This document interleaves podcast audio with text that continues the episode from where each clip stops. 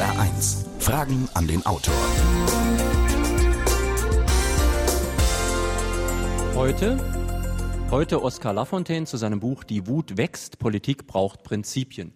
Mein Name ist Jürgen Albers. Schönen guten Tag, meine Damen und Herren, am Radio und hier in der Festhalle in Saarwellingen. Man muss übrigens mal sagen, trotz Ferien, Trotz Sommer ist die Halle nicht nur bis hinten hin besetzt, wir haben sogar noch Stühle dazu nehmen müssen. Das spricht eigentlich dafür, dass unser heutiger Autor immer noch ein Magnet für Publikum ist. Oskar Lafontaine, er ist ja eigentlich ein sehr umstrittener Autor auch und Harald Martin hat deswegen mal eine kleine Straßenumfrage gemacht, die wir jetzt zunächst mal hören werden. Bitte.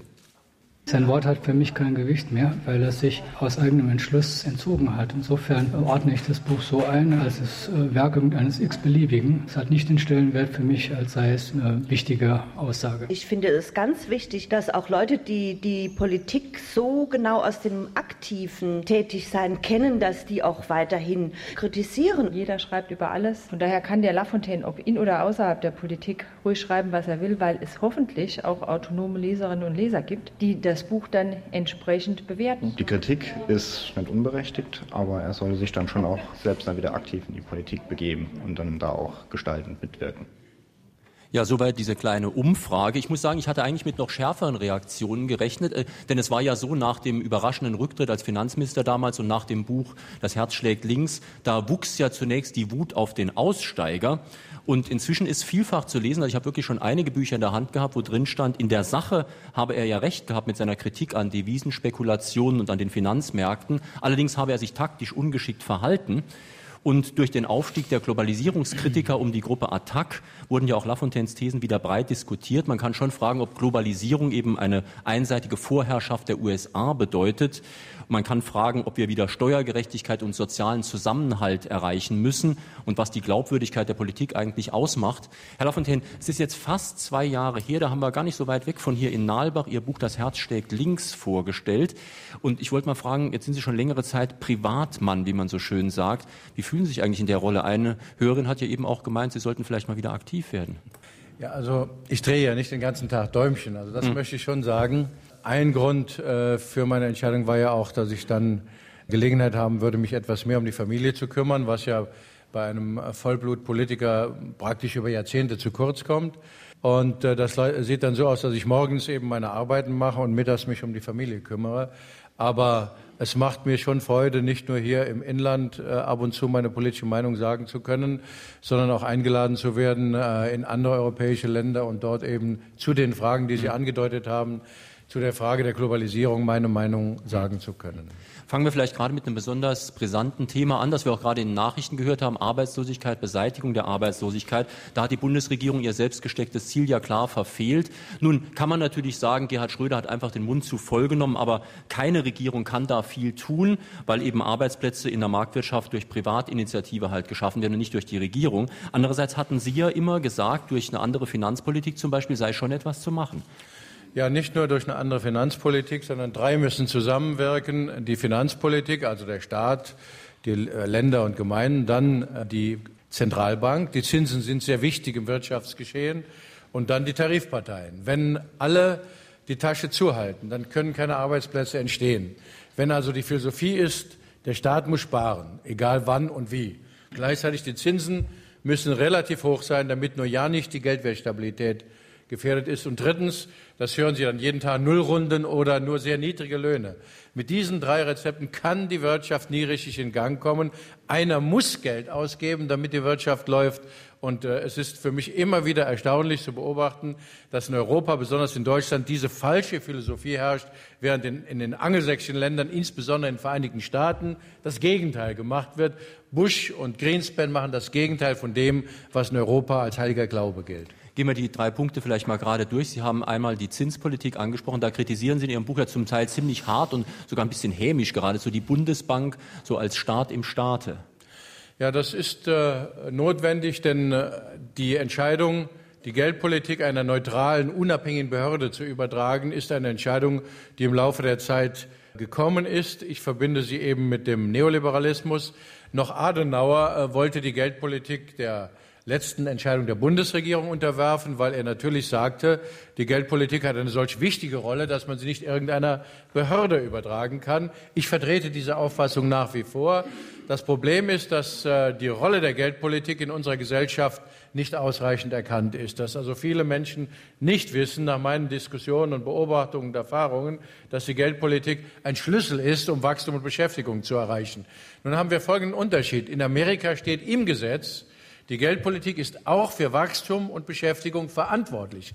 In Europa steht, die Geldpolitik ist nur für die Preisstabilität verantwortlich. Und das ist eine schlichte Idiotie. Ich zitiere ja auch amerikanische Ökonomen, die das so hm. sagen. Ein äh, zweiter Punkt wäre die Sparpolitik. Ihr Nachfolger Eichel ist ja als Sparkommissar gerade so bekannt geworden. Das kann man kritisieren. Andererseits gibt es ja diese enormen Schulden mit der enormen Zinslast, die immer getilgt werden muss. Und Sie hatten ja noch als Ministerpräsident im Saarland ein ähnliches Problem. Sie mussten auch sparen, auch Sachen sparen, wo man lieber nicht gespart hätte, eben um das einigermaßen wieder in den Griff zu bekommen. Ja, wobei wir im Saarland also nicht nur gespart haben, sondern wir haben auch die Einnahmen deutlich erhöht. Das wichtigste Ergebnis meiner Regierungszeit konnten die Leute natürlich nicht greifen. Wir haben pro Jahr zusätzlich eine Milliarde aus der Bundeskasse geholt, also in der Summe fast 15 Milliarden D-Mark noch. Euro wäre noch besser gewesen, aber es waren D-Mark. Und diese 15 Milliarden sind die Grundlage überhaupt, dass das Land entschuldet werden konnte, denn es war völlig, äh, wenn man so will, überschuldet. Aber ein Land, und das ist der Unterschied, kann keine Konjunkturpolitik machen, hat nicht die Möglichkeit, mit der Geldpolitik zu operieren und so weiter und so weiter. Also beim Bund oder in der Gesamtwirtschaft ist das anders. Es gibt kein Beispiel auf der Welt, dass man einen Haushalt nur durch Sparen sanieren konnte. Alle Beispiele, die erfolgreich sind, sanieren ihre Haushalte über Wirtschaftswachstum. Was ist das Geheimnis? Wenn die Wirtschaft wächst, sprudeln die Steuereinnahmen, es gibt mehr Einnahmen. Und es gibt weniger Ausgaben, weil weniger Arbeitslose da sind, die bezahlt werden müssen aus Steuereinnahmen und Beiträgen. Das heißt also, Wirtschaftswachstum, wenn man so will, ist eine Methode, die zwei Quellen der Sanierung hat, eben mehr Steuern und weniger Ausgaben.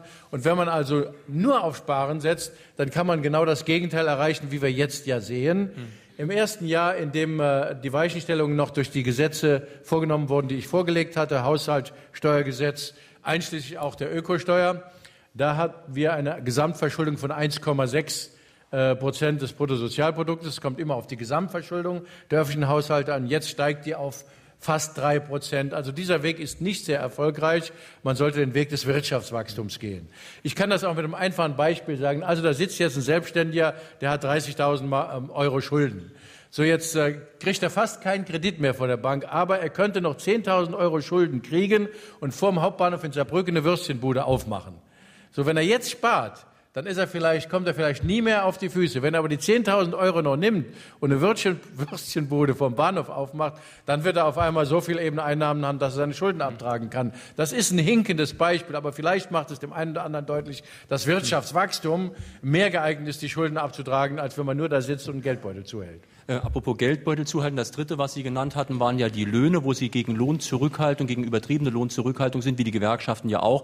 Und zum Beispiel sagen, die Manager könnten sich auch mal bei ihren Gehältern zurückhalten und es könnte auch Gewinnzurückhaltung geben und so weiter. Klingt eigentlich logisch, aber umgekehrt wird ein Unternehmer natürlich lieber jemanden einstellen, der ihn wenig kostet. Man müsste also irgendwie gucken, wie man die Kosten der Arbeit verringert. Und da gibt es ja jetzt auch neue Vorschläge, dass man die Lohnnebenkosten vielleicht verringert. Aber da ist natürlich derselbe Fehlschluss, der vorhin eben auch beim Nur Sparen zu beobachten beobachten, ist, der alte Henry Ford, also der Gründer oder sagen wir einer der Gründergeneration der Fordwerke hier um die Ecke, der sagte immer, Autos kaufen keine Autos.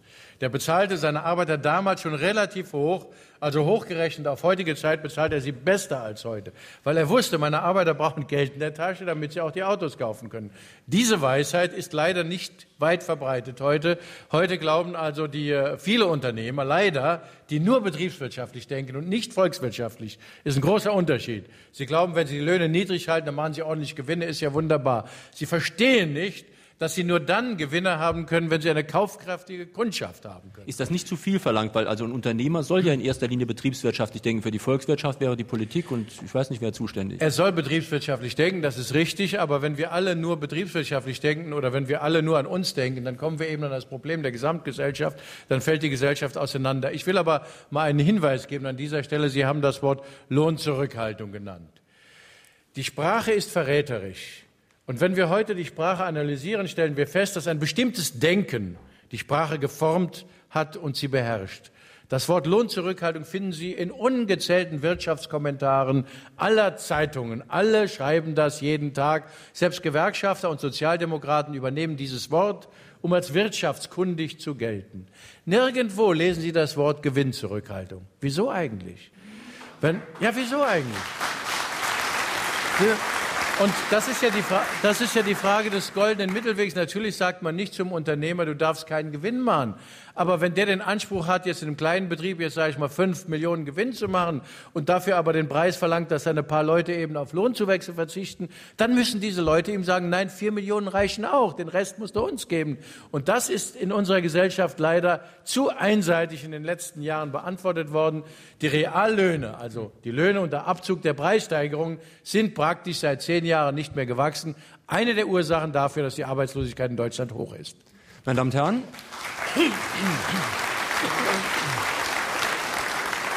wir sprechen hier in Frage an den Autor aus der Festhalle in Saarwellingen mit Oskar Lafontaine zu seinem Buch Die Wut wächst, übrigens im Econ Verlag erschienen, Preis 22 Euro. Sie können Fragen stellen hier im Saal und per Telefon beim Saarländischen Rundfunk 0681 602 3456. Hier im Saal in der Festhalle Saarwellingen sehe ich vor dem grünen Mikrofon schon mindestens zwei Leute stehen. Mein Name ist Manfred Klein aus Saarbrücken. In einer früheren Sendung von Fragen an den Autor hat Herr Professor Herbert von Arnim das System beschrieben, dass Parteien an der Willensbildung unseres Volkes, Herr Lafontaine, lediglich mitwirken. So steht es auch in unserem Grundgesetz drin. Nun ist es ja einfach zu kritisieren und zu schreiben. Vieles klingt in der Theorie auch gut. Haben Sie, Herr Lafontaine, denn Ambitionen über die Rolle eines Buchautors hinaus, sich an dieser Willensbildung künftig verstärkt wieder zu beteiligen? Also ich äh, wundere mich immer, dass ausgerechnet mir diese Frage gestellt wird. Ich möchte Ihnen sagen, warum. Äh, auf der einen Seite ist das ja ein Kompliment. Auf der anderen Seite klingt ja auch der Vorwurf durch, ja, man soll nicht nur Bücher schreiben und öffentliche Beiträge leisten, man soll dann wieder Verantwortung übernehmen. Da möchte ich darauf hinweisen, dass ich nun im Vergleich mit meinen Altersgenossen in der Politik ungleich länger Spitzenämter begleitet habe. Denn niemand, der jetzt ähm, sich im Amt befindet aus meiner Generation, hatte nicht nur eine lange Zeit als Ministerpräsident, sondern davor praktisch eine ähnlich anspruchsvolle Zeit als Oberbürgermeister. Ich war gerade 30 Jahre Amt, wo ich politische Ämter übernommen habe. Und es ist wirklich so, ein Mensch braucht auch mal Zeit für sich selbst und seine Familie. Und deshalb bitte ich also, das zu respektieren. Ich habe noch äh, Nachwuchs, wie vielleicht der eine oder andere von Ihnen weiß. Äh, ich habe zwei Kinder, ein älterer, der gerade Abitur gemacht hat, der andere ist fünfeinhalb. Die brauchen ab und zu auch den Vater. Im Übrigen möchte ich eines sagen, die Möglichkeit eben, die ich habe, mich politisch einzumischen, ist weitaus größer als die vieler anderer. Und ich habe auch den Eindruck, dass manchmal meine Beiträge durchaus noch Wirkung zeigen. Bitte gleich noch ein Anruf vom Rundfunk. Warum wird in unseren Schulen in unseren Wirtschaftsschulen, in unseren Universitäten, Fachhochschulen, besonders auf dem Wirtschaftsgebiet, nicht wie in den USA auch feindliche Übernahmen und so weiter gelehrt. Denn man äh, zeigt sich doch, dass zum Beispiel gegen die US-Haifische unsere Manager geradezu nur Süßwasserzieherfische sind und haben keine Chance, sich gegen diese Globalisierung zu wehren. Was sagt der Autor dazu? Die Tendenz Ihrer Frage führt an einen wichtigen Punkt unserer Wirtschaftsordnung. Ich will aber zunächst der Sache halber darauf hinweisen, dass auch viele deutsche Unternehmen amerikanische aufkaufen, etwa in der Chemie, BASF oder in der Automobilindustrie Daimler Chrysler, um zwei Beispiele zu nennen. Wir sollten es also nicht so, nur so sehen, als wenn die Amerikaner uns fressen würden. Jetzt kommt aber ein ganz wesentlicher Punkt. Mannesmann beispielsweise oder auch andere Übernahmen, feindliche Übernahmen. Sie haben das Wort ja selbst gesagt. Was ist das eigentlich für eine Wirtschaftsverfassung, die plötzlich äh, dem Betrieb, in dem also dann meinetwegen Tausende von Mitarbeitern äh, tätig sind, einen völlig neuen Chef gibt, ohne dass die Mitarbeiter gefragt werden, einen völlig neuen Kapitalbesitzer, der dann noch das Ziel hat, die Rendite beträchtlich zu steigen, mit dem Abbau von Arbeitsplätzen verbunden. Also die Antwort auf feindliche Übernahme kann nur eine ordentliche betriebliche Mitbestimmung sein. Es muss in unserer Gesellschaft mal klar sein, dass Menschen nicht irgendwelche verfügbaren Waren sind oder irgendwelche Kostenfaktoren, über die irgendwelche Manager im fernen England oder Amerika einfach bestimmen. Da stimmt was nicht in unserer Wirtschaftsordnung.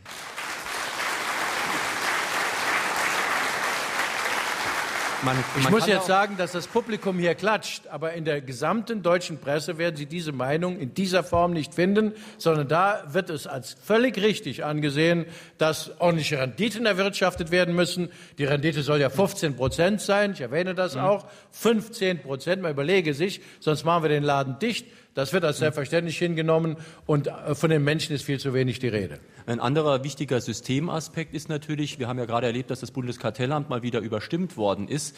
Eine feindliche Übernahme hat ja nicht zuletzt den Sinn, einen Konkurrenten zu schnappen und damit auszuschalten und damit die Konkurrenz weniger zu machen, also eigentlich die Marktwirtschaft im Sinne des Wettbewerbs zu beschädigen. Ja, die Marktwirtschaft ist ja ein System, das nur dann funktioniert, wenn es einen starken Staat gibt. Denn wenn man keinen starken Staat hat, dann kommt es zur Monopolbildung. Deswegen haben wir ja Kartellgesetze. Es ist ja nicht so, dass die Unternehmer gerne viel Konkurrenz haben. Der ideale Fall ist, wenn sie überhaupt keine Konkurrenz haben, dann können sie die Preise diktieren. Und deshalb streben sie danach, möglichst keine Konkurrenz zu haben. Und wer kann sie daran hindern? Wenn ein Unternehmen große wirtschaftliche Macht hat, dann kann es kaum noch jemand daran hindern, andere aufzukaufen. So haben wir ja viele Konzentrationsprozesse erlebt. Und deshalb braucht man eben staatliche Gesetze, die sagen, ab einer bestimmten Marktgröße darf das Unternehmen nicht mehr noch andere übernehmen, weil es sonst zu Monopolisten wird. Bitte Ihre Frage.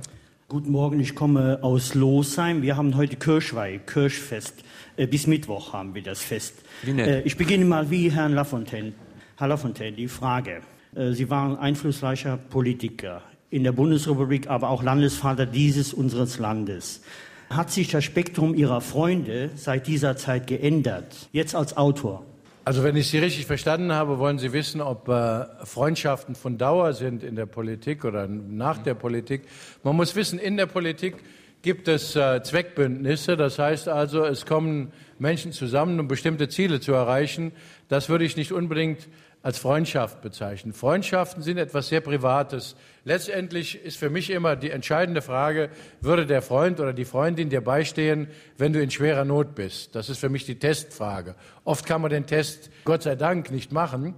Aber wenn man äh, sich dies vor Augen hält, dann weiß man, mhm. dass äh, man mit dem Wort Freundschaft vorsichtig umgehen muss. Ich habe meine Freunde sehr stark eben nicht aus dem direkten politischen Bereich äh, rekrutiert, weil es dort ja auch Konkurrenz und Wettbewerb gibt. Und diese Freundschaften sind von Dauer. Ich möchte einen anderen Aspekt ansprechen, der auch wichtig ist und auch in den Nachrichten in den letzten Tagen immer wieder war. Kommt in Ihrem Buch auch vor, dieser internationale Strafgerichtshof.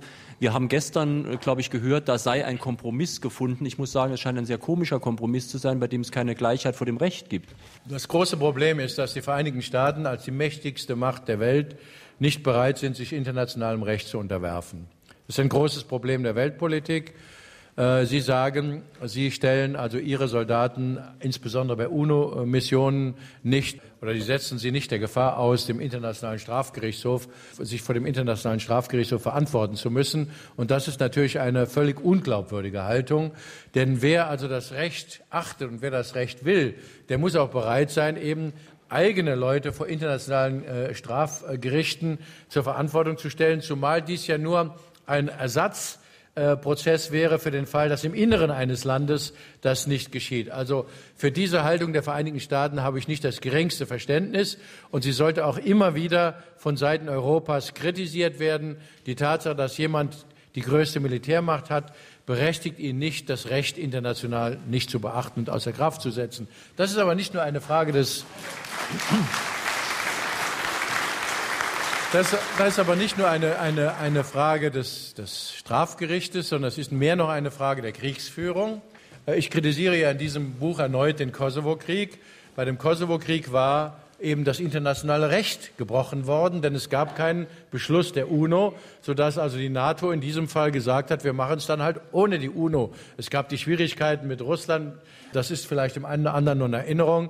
Die NATO wäre als eine Gemeinschaft demokratischer Staaten geradezu verpflichtet, das internationale Recht zu beachten. Und es wäre ohne weiteres möglich gewesen, einen Beschluss des UNO-Sicherheitsrates zu erhalten. Zweitens, und das ist ein wichtiges Kapitel, das ich gerne anspreche, weil es in der, in der Rezension überhaupt nicht aufgegriffen wird. Es geht nicht nur um die Frage, einer militärischen Intervention, sondern was mich nur wirklich leidenschaftlich bewegt, ist, wie wird interveniert? Die Art der Kriegsführung. Selbst Intellektuelle, die dazu Stellung nehmen, etwa in Frankreich, gehen nicht ein auf die Art der Kriegsführung, die für mich aber genauso wichtig ist wie die Frage des internationalen Rechtes. Und die Art der Kriegsführung verstößt gegen das internationale Recht. Warum? Weil aus 5000 Meter Höhe bombardiert wird, ohne Rücksicht auf die Zivilbevölkerung. Wenn aber internationale Staaten intervenieren, müssen sie Polizeigrundsätze beachten. Was meine ich damit? Wenn die Polizei in einer Straße hier in Savellingen in einem Haus eine Schwerverbrecherbande ausheben will, dann kann sie nicht die ganze Straße bombardieren. Und genauso muss man auch international vorgehen. Die jetzige Vorgehensweise international ist ein eklatanter Verstoß gegen elementare Menschenrechte. Die Menschen, die in Afghanistan umgekommen sind, viele Zivilisten, die haben überhaupt keine Verantwortung für die Anschläge auf das World Trade Center oder auf das Pentagon.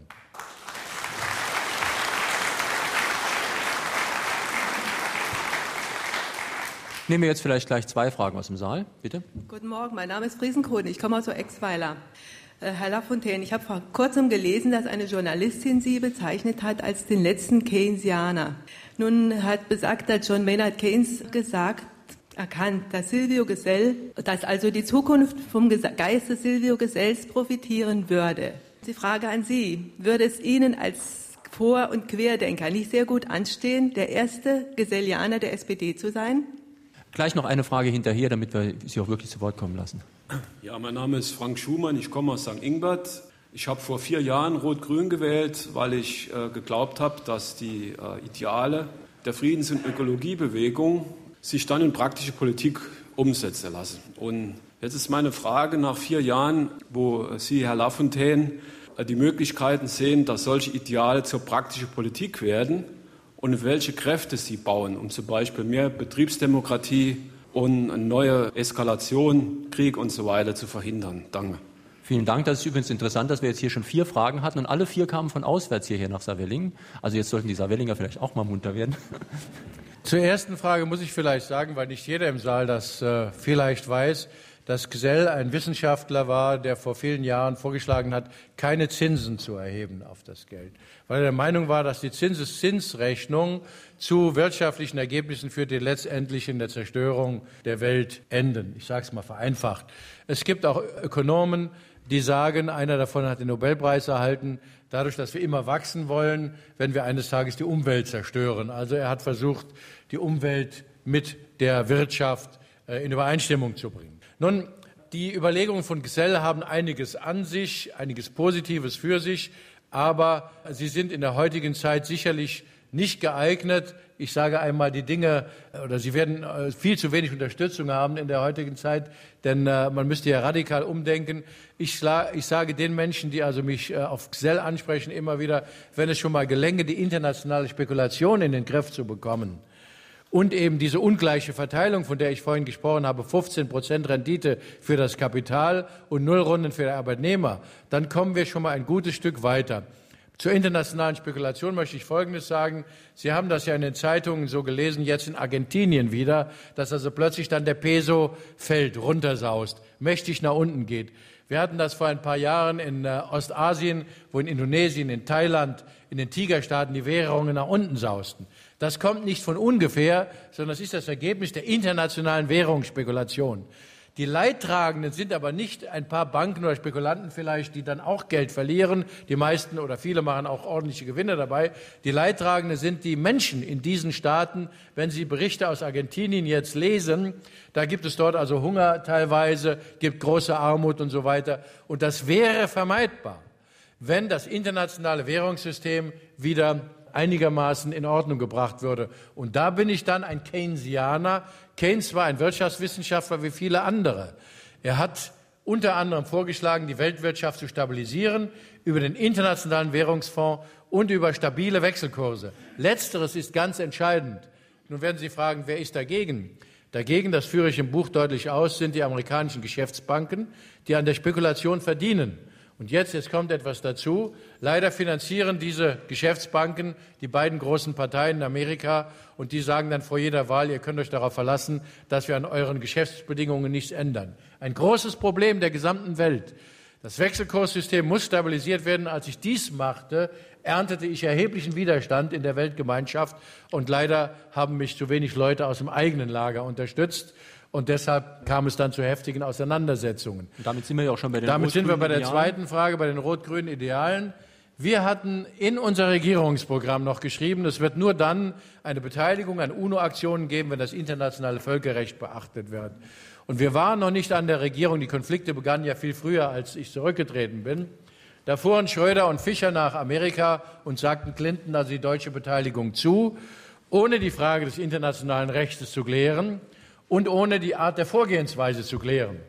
Eine meiner letzten Fragen im Bundeskabinett war immer die, und diejenigen, die mal mit mir zusammengearbeitet haben, können sich dann vorstellen, wie das war. Ich habe gesagt, was soll da bitte gemacht werden?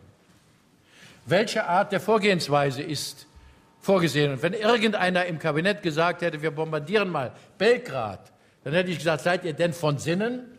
Habt ihr sie nicht mehr alle? So, aber es wird gar nicht darüber gesprochen, was gemacht wird, sondern es werden nur rührende Artikel über humanitäre Interventionen geschrieben.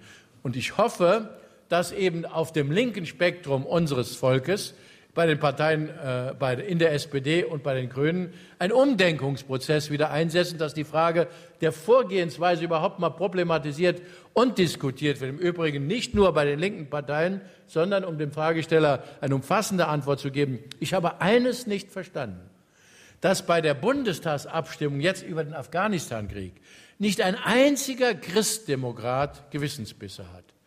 Das Handaufheben.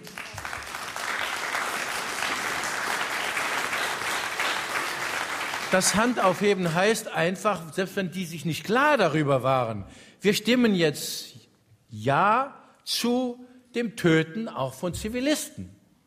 Da kann man doch nicht einfach äh, so tun, als sei das irgendwie eine Frage äh, sage ich mal, irgendeiner einer Zählmehrheit oder so. Das sind Gewissensfragen. Sie bringen in dem Zusammenhang ja auch eine Differenzierung des Begriffs Terrorismus, dass Sie sagen, es gibt einmal diese Terroristen, die Bomben legen und so weiter, zweifellos. Es gibt auch Staatsterrorismus, also wenn ein Diktator Leute umbringt. Und es gibt Kriegsterrorismus. Und letzteres Umbringen von massenhaft Zivilisten wäre für Sie Kriegsterrorismus. Ja, selbstverständlich. Also ein der größten äh, Ereignisse des Kriegsterrorismus war der Atombombenwurf über Hiroshima und Nagasaki. Es hat keinen Sinn, vor solcher harten Kritik zurückzuschrecken, weil es die Amerikaner waren. Nein, hier haben sich die Amerikaner eines schweren Kriegsverbrechen schuldig gemacht und das muss man so nennen. Jetzt haben wir hier mehrere Leute.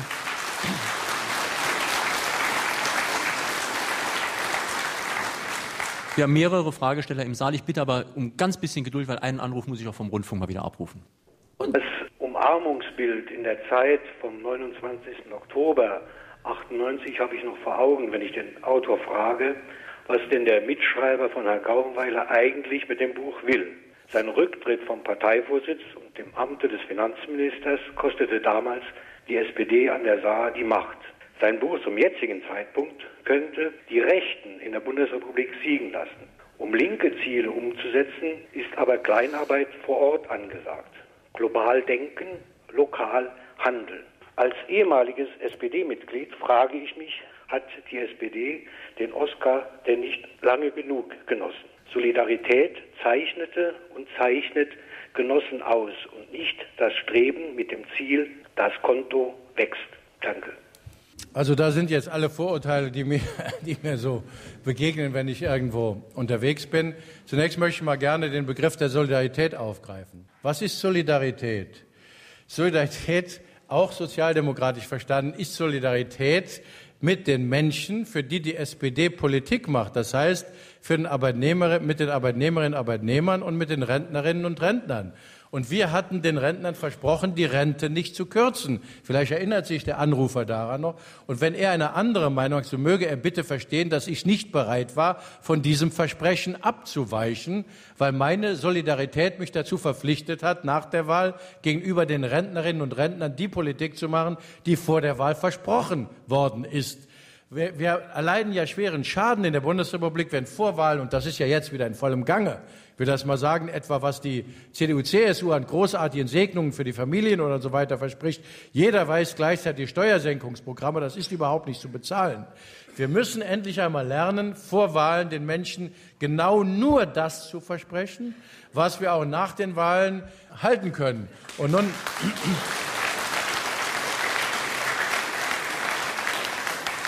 Und nun könnte ja einer mir entgegenhalten und sagen, die Rentenkürzung war notwendig, weil kein Geld da ist. Da muss ich in aller Härte sagen, wer bei der Körperschaftssteuer für die Großunternehmen aufs Jahr gerechnet, ich rechne immer noch in D-Mark, 47 Milliarden D-Mark übrig hat, also Steuern nachlässt, aufs Jahr gerechnet, der kann nicht begründen, warum er ein bis zwei oder drei Milliarden bei der Rente kürzt. Da bin ich nun mal leider ein ganz knallharter Sozialdemokrat.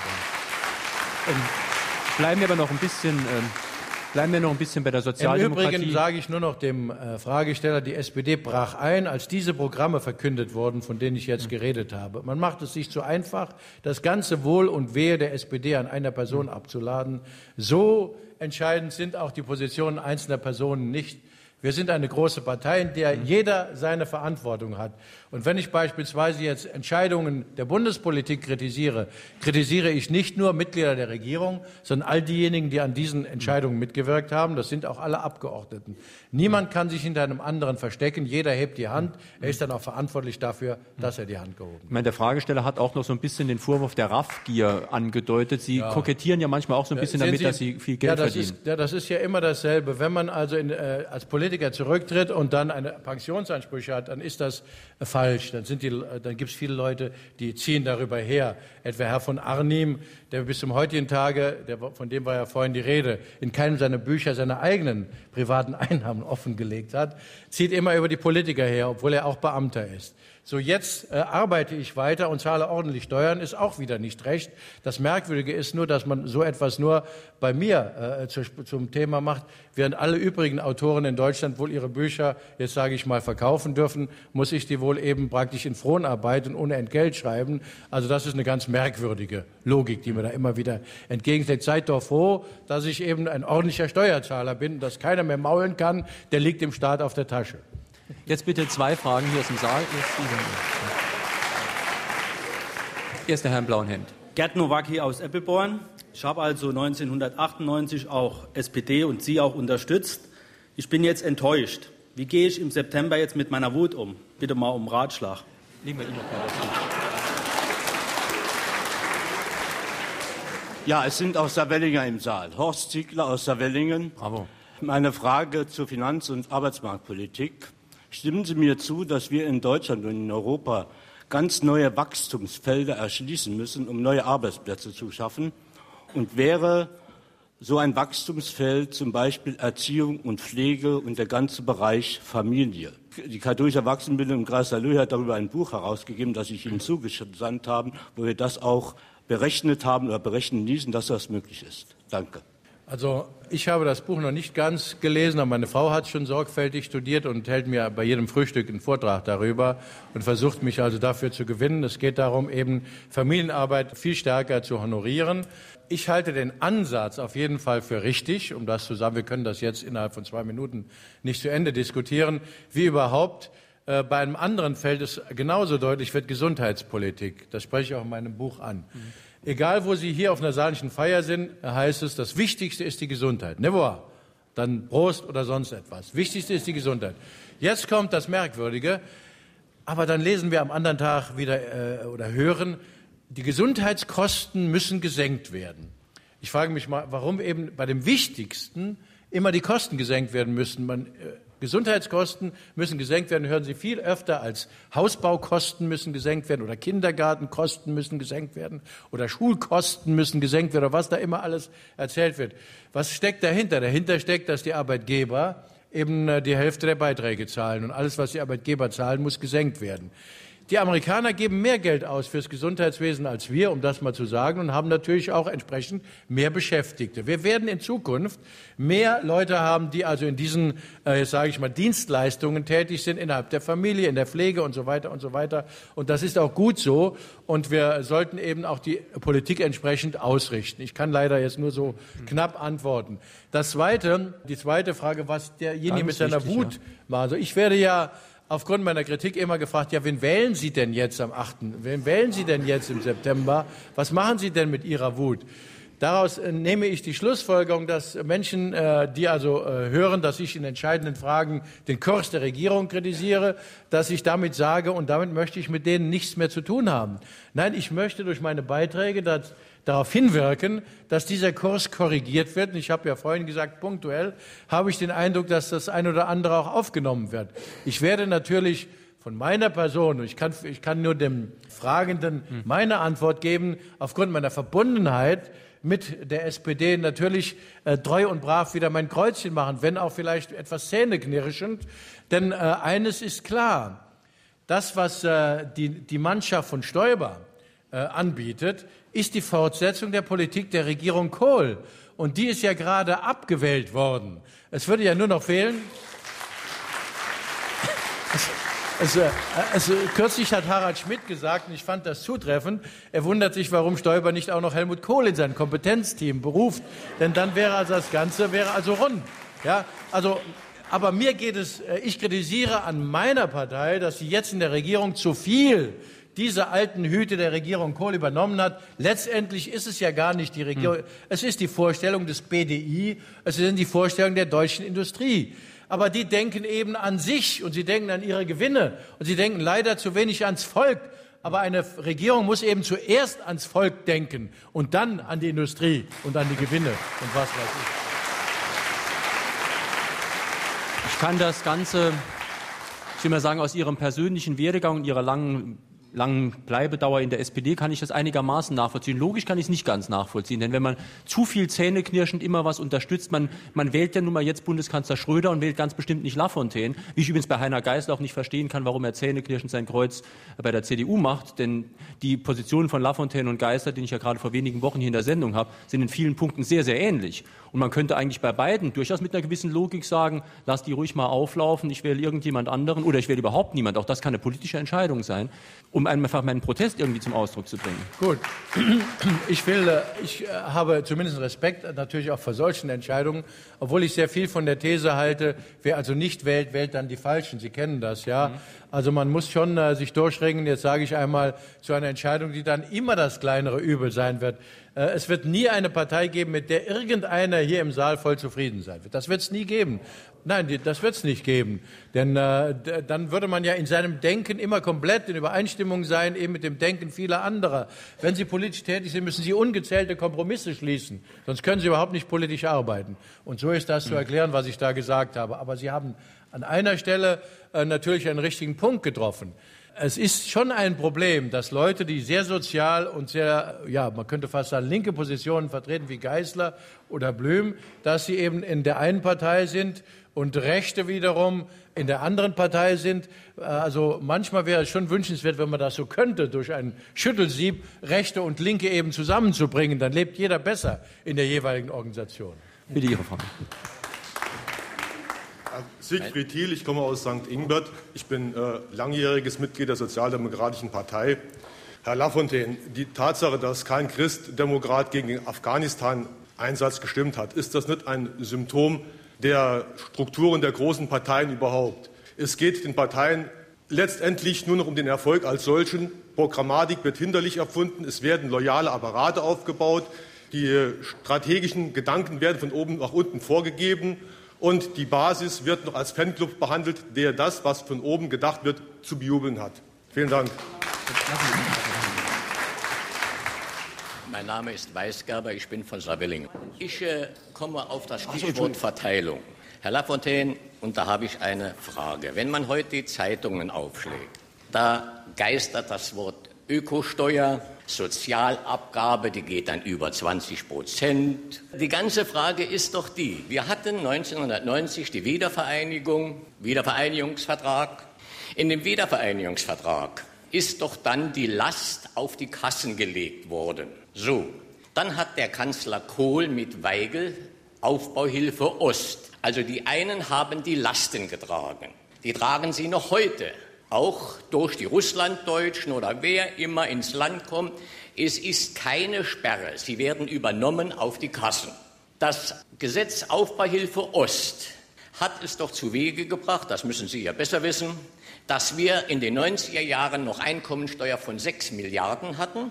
Und man hat den Leuten doch ermöglicht, die keine Steuer mehr bezahlt haben, dass sie praktisch ein Drittel der DDR unter den Nagel gerissen haben. Also die einen haben sich bereichert, die anderen leiden heute noch darunter.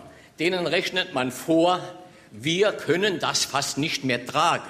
Es wird nicht veröffentlicht, wie viel Fremdleistung müssen die Kassen heute zahlen? Wenn man doch das alles einmal in die Mitte des Wahlkampfs stellen würde, wenn Sie von Verteilung reden, die einen haben sich bei der Wiedervereinigung. Fassen Sie sich bitte ein bisschen kürzer, das ist ja, ja schon keine gut, Frage mehr, schon ein Vortrag. Die einen haben sich reich gemacht, die anderen sind über Jahrzehnte doch belastet und werden immer mehr belastet. Auch die SPD habe ich noch nie gehört, dass sie dieses Unrecht dazu Stellung genommen hat.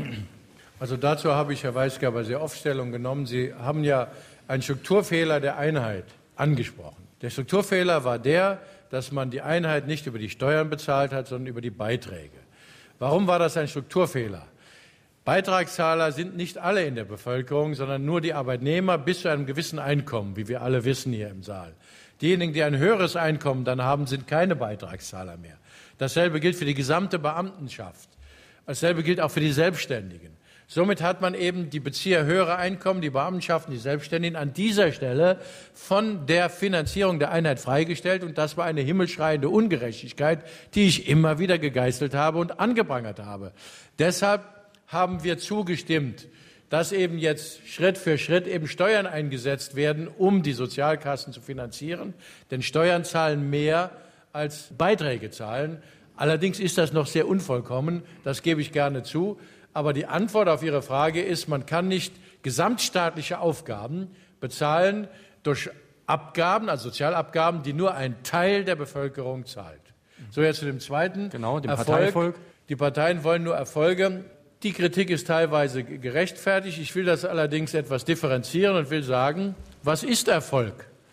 Diese Frage muss man sich stellen. Wenn man unter Erfolg nur versteht, dass man ein bestimmtes Ergebnis hat oder dass man ein Mandat erringt oder auch ein Regierungsamt erringt, aber den Inhalt, was man dann macht, vom Erfolg abkoppelt, dann wird man sehr schnell in Schwierigkeiten kommen. Für mich war Erfolg immer das Ergebnis von Regierungshandeln oder von parlamentarischem Handeln. Und da muss ich sagen, danach muss man fragen, und äh, die Politik wird immer wieder schlechte Ergebnisse haben. Jetzt sage ich mal, wenn der Erfolg sich reduziert auf das, den, den Wahlsieg oder das Gewinnen eines Mandates. Und deshalb ist der Inhalt der Politik so wichtig und so entscheidend. Und deshalb sollten Sie alle Ihre Entscheidungen an den Inhalten ausrichten und nicht an diesem vordergründigen Spektakel, das man manchmal sieht, wo es man Eindruck hat, man ist in der Werbeveranstaltung und es wird versucht, eben mit Halbwahrheiten das Volk für sich zu gewinnen. Nein, man muss auch Unpopuläres sagen können. Beispielsweise wenn ich sage, ich bin für die Ökosteuer, dann wird das hier zumindest bei der Hälfte nicht auf Beifall stoßen.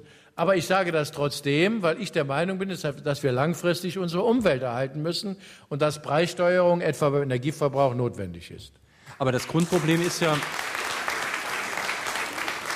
ich meine, da wird Ihnen in der Sache kaum einer widersprechen. Trotzdem läuft es in praktisch allen Parteien. Ich kenne jedenfalls keine. Ich glaube, wenn die PDS an die Regierung käme, mehr würde es auch so machen. Also ich habe kein großes Vertrauen mehr, dass Leute, die an die Macht kommen, dem, was sie vorher versprochen haben, noch treu bleiben. Und es hängt ja auch ein bisschen damit zusammen, wir haben beim Rundfunk ein ähnliches Problem. Wir müssen ja auch genügend Einschaltquote haben. Wir müssen viele von Ihnen dazu bringen, sonntags morgens SR1 einzuschalten.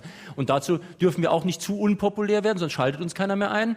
Wir müssen aber eingeschaltet werden, sonst sind wir unsere Arbeitsplätze irgendwann los. Und ein Politiker will ja auch Erfolg haben, er will die Wahl gewinnen. Und solange die Bevölkerung es mitmacht, dass man die Wahlen nur gewinnen kann über einen Waschmittelwahlkampf zum Beispiel, solange wüsste ich gar nicht, wie das zu ändern wäre. aber ich kann, äh, kann Ihnen wirklich sagen, dass ich aus eigener Erfahrung doch auch den Beweis gefunden habe, man kann Schritt für Schritt die Dinge umsetzen, die man vorher sagt. Also vor über 30 Jahren haben wir ein Programm für Saarbrücken gemacht. Ich habe zusammen mit einem Kollegen das Programm entredigiert, wie es heißt, und wir haben alles rausgeschmissen, von dem wir sagten, das ist nicht bezahlbar oder ist nicht umzusetzen. Und wir haben dann in Saarbrücken eine ganze Reihe von Dingen auf den Weg gebracht.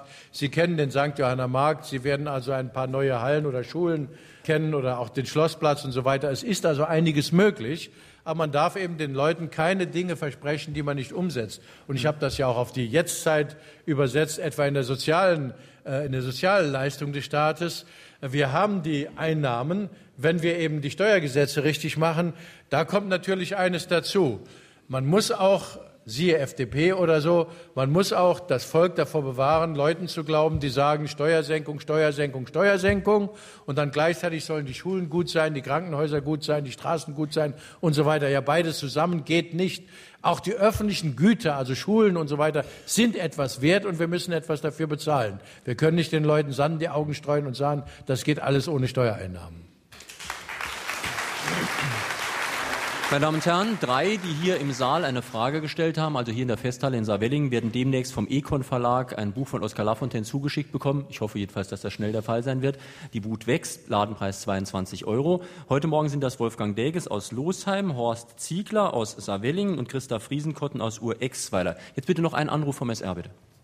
Ihre Thesen, Herr Lafontaine, kann man ja bei John Maynard Keynes nachlesen und äh, zu Zeiten von Präsident Roosevelt haben die auch ganz gut funktioniert. Damals gab es noch eine nationale Volkswirtschaft. Margaret Thatcher, mit solchen Thesen konfrontiert, meinte, wenn ich die Löhne in Großbritannien steigen lasse, wenn ich da die Kaufkraft erhöhe, dann kaufen die Leute sicher mehr Autos, aber nicht britische, sondern japanische. Es gibt keine globale Volkswirtschaft. Wie wollen Sie eine solche herstellen? Wir sind im Zeitalter der Globalisierung und äh, wir haben natürlich immer stärkere Verflechtungen.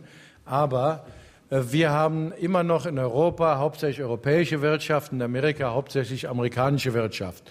Und was die Amerikaner jetzt machen, Bush hat den Haushalt ausgeweitet, äh, höher geht's nicht mehr. Greenspan hat die niedrigsten Zinsen in der Welt und die Löhne, das können Sie selbst überprüfen, da Sie interessiert sind, kaufen sich einen Economist, das ist eine britische Zeitschrift, da sind auf den letzten Seiten immer die Reallöhne aufgezeichnet. Die Löhne in Amerika steigen stärker als in Europa. Im Übrigen, entschuldigen Sie, dass ich Sie eben da mit Argumenten nur wirklich auch äh, zudecken kann. In Großbritannien sind Ende der 90er Jahre die Löhne um sechs Prozent gestiegen. Ich wiederhole, um sechs Prozent.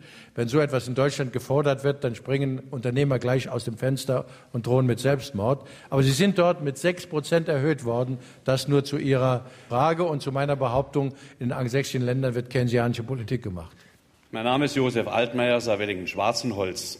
Herr Lafontaine, eine Frage. Das nicht enden wollende Werben, um das Geld des kleinen Mannes in Aktien anzulegen, ist das Ihrer Meinung nach der Schlüssel zu mehr Gerechtigkeit und Zufriedenheit oder ist es einfach eine Versuchung, der mir widerstehen sollte?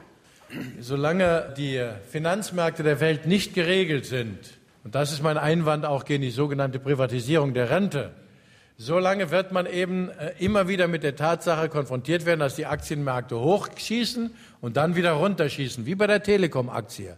Wenn jetzt ein Renten- oder Pensionsfonds sein das Geld also der äh, Menschen in solchen Aktien angelegt hat, kann es sein, das erleben wir jetzt in Amerika, wir erleben es auch in England und es wird demnächst ein Problem werden, dass diese Rentenfonds ihre Renten nicht mehr richtig regelrecht bedienen können und dass dann die alten Leute äh, am Ende bei weitem nicht die Gelder bekommen, die sich erwartet haben. Deshalb sage ich Ihnen hier noch einmal, bei allem modernistischen Geschwätz unverantwortlicher Leute, die überall die Privatisierung von allem und jedem predigen, die verlässlichste Rente ist die staatlich beitragfinanzierte Rente. Es gibt überhaupt keinen Ersatz dafür. Lassen Sie sich nicht von irgendwelchen Schwätzern aufs Glatteis führen. Nicht, das, das, das, Schlimme ist ja, dass zu den Schwätzern Beamte gehören, die also dann eine Lebenszeitpension natürlich auch haben. Also lassen Sie sich nicht von solchen Schwätzern verführen. Äh, Herr Lafontaine, mein Name ist Josef komme aus Saarbrücken. Ich war lange Zeit Funktionär der Partei. Ich habe an Sie eine persönliche Frage. Warum gründen Sie nicht wie in Frankfurt die JUSO einen Arbeitskreis? Es gibt viele Sympathisanten, der Stellung nimmt zu der arbeitgeberfreundlichen Politik von Schröder und Co. und der Kriegspolitik. Sie bekämen viele Anhänger der SPD. Ich kann diese Frage gut verstehen. Ich habe vorhin etwas dazu gesagt zu meinem äh, Arbeitstag oder so. Ähm, meine, die Frage, der ich mich stellen muss, ist die, ob ich wieder voll in die Sielen gehe. Denn das ist ja nicht damit getan, dass ich jetzt einmal jetzt einmal hier bin oder so.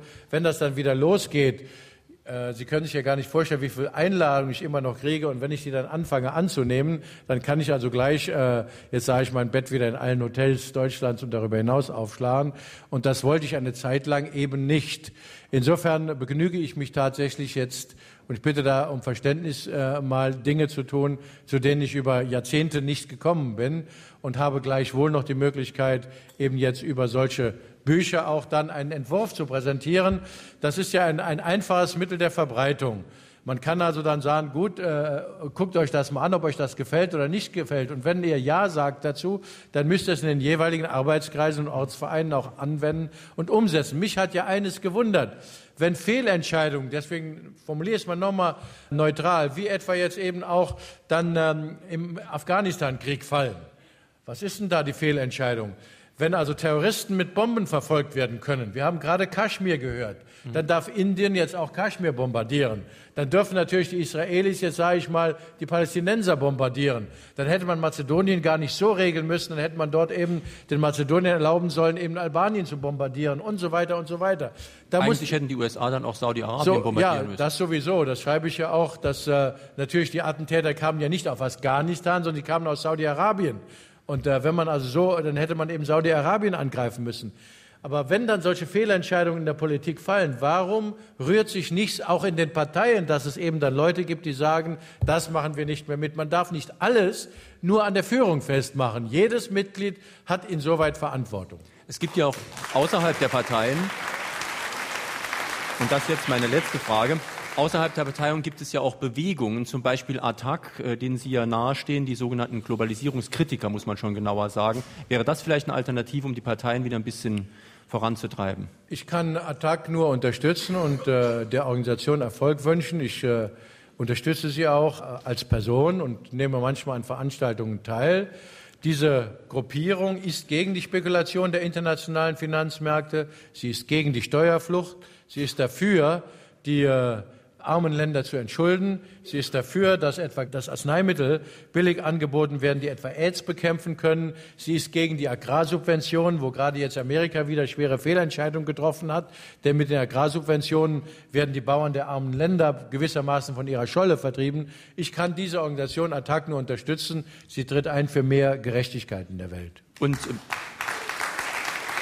Letzte Frage. Sind Sie im Rahmen dieser Organisation bereit, sich mehr zu organisieren? Ich äh, spiele insoweit ja, wenn Sie so wollen, auf mehreren Ebenen. Ich werde eingeladen zu Sendungen wie dieser. Ich habe die Möglichkeit, im In- und Ausland Artikel zu schreiben. Ich habe die Möglichkeit, im In- und Ausland an äh, Veranstaltungen wie dieser teilzunehmen. Das tue ich. Und insofern möchte ich hm. mich nicht auf eine Organisation beschränken. Meine Damen und Herren, das war in Fragen ein Autor aus der Festhalle in Saarwellingen heute, Oskar Lafontaine, zu seinem Buch Die Wut wächst, Untertitel Politik braucht Prinzipien, ein Buch aus dem Econ Verlag, Preis 22 Euro. Am kommenden Sonntag sprechen wir über ein Thema, das heute in der Sendung auch schon angesprochen wurde, nämlich die Familienpolitik. Josef Pütz, Carsten Riegert, der Aufstand der Familien, Eltern und Kinder kämpfen um ihre Zukunft. Ich meine, das ist ein Thema, was im Wahlkampf gern aufgegriffen wird und nach dem Wahlkampf muss dann das Verfassungsgericht wieder dafür sorgen, dass die Familien nicht benachteiligt werden. Und wir wollen eben mal fragen, was da zu tun ist, werden Kindergärten und Schulen genügend gefordert? Gibt es zum Beispiel wie bei der Nachhilfe zu beobachten eine Art Privatisierung des Schulwesens? Und wie kann da ein Generationenvertrag eingehalten werden? Jetzt vielen Dank Ihnen, dass Sie hierher gekommen sind, die Festhalle Saarwelling. Auch vielen Dank am Radio und vor allen Dingen natürlich unserem Autor, der hierher gekommen ist. Schönen Sonntag wünscht Jürgen Albers.